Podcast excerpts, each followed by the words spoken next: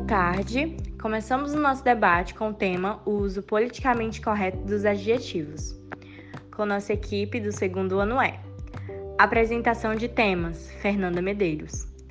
Participantes do debate: Camila Lopes, Cássia Soares e Lucas Calisto.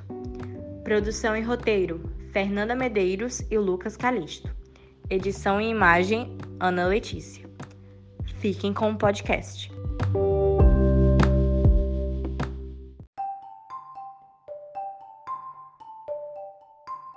O primeiro tema é sobre o que é o politicamente correto. Eu acho que nós podemos iniciar em como apresenta-se o significado de politicamente correto no Google. Bom, o termo em geral, ele é utilizado para descrever expressões, políticas ou ações que evitam ofender, excluir ou até mesmo marginalizar grupos de pessoas que são vistos como desfavorecidos ou discriminados, especialmente aqueles grupos definidos por gênero, orientação sexual ou raça. Provavelmente, a maioria de nós temos alguma definição parecida nas nossas mentes, mas como é algo que nem todas as pessoas ainda se habituaram, principalmente de outros contextos sociais, eu gostaria de ressaltar aqui o tema, pois ele é bem importante. Bom, eu não sei se já aconteceu com algum de vocês, mas existiam palavras que eu só fui descobrir que realmente são consideradas erradas pesquisando aqui no podcast. Sim, tipo, a coisa tá preta, meia tigela.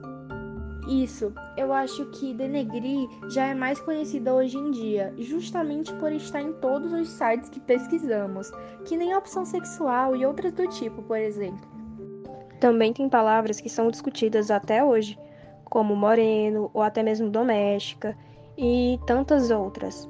Com isso, dá pra gente puxar um gancho e falar da cartilha de palavras politicamente corretas da Secretaria Especial dos Direitos Humanos.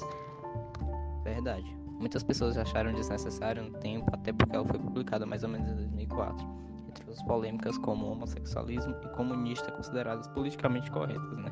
Mas isso muda de pessoa para pessoa. Agora, podemos falar sobre os contextos sociais e quando algo é considerado politicamente incorreto. Sim, já ia até comentar sobre isso. As opiniões não mudam só de pessoa para pessoa, mas também de contextos sociais para outros. Existe uma diferença enorme entre alguém tentar ofender outra chamando-a de preta e alguém que de fato é negra e falar preta para se referir à sua cor. Por isso, é muito mais apropriado você chamar alguém que você não tem intimidade de negra. Para pensar também que muitas pessoas, quando pensam em alguém negro ou LGBT e vão falar sobre elas, essa é a primeira característica que lembram. Quando vou comentar, ficam constrangidos porque muitas vezes já falam negro com receio, pois elas já acham aquilo estranho e não sabem se comportar falando sobre, sabe? Muita gente até fala que tá tudo mudado, o mundo tá chato, ou que não pode mais nem brincar hoje em dia. Mas não é tão simples assim tem muitas pessoas que precisam ser entendidas melhor. Sim, com certeza.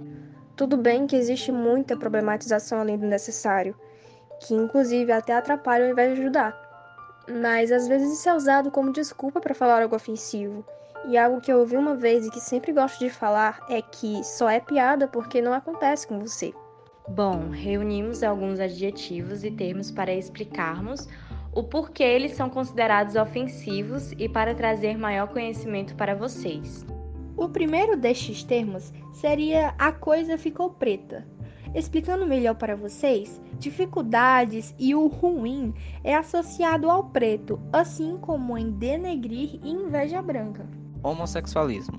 Um tempo atrás era usado com o sufixo ismo por ser considerado doença por desvio de personalidade, mas já foi reconhecido que não é pela OMS.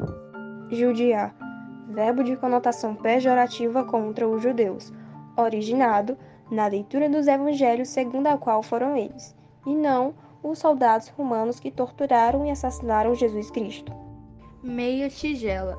Quando não alcançavam suas metas, os negros que trabalhavam à força nas minas recebiam metade da tigela a menos de comida como punição. Mulata, na língua espanhola, referia-se ao filhote do cruzamento de cavalo com jumenta ou de jumento com égua, usado para representar filhas de negros com brancos, geralmente sexualizada.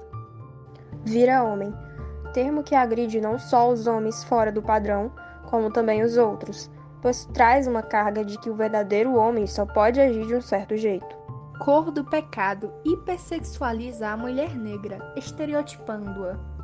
Opção sexual. As pessoas não escolhem gostar de um gênero específico. Qual o seu nome de verdade? Pessoas trans ficam ofendidas por terem que explicar que o novo nome delas é para ser o principal.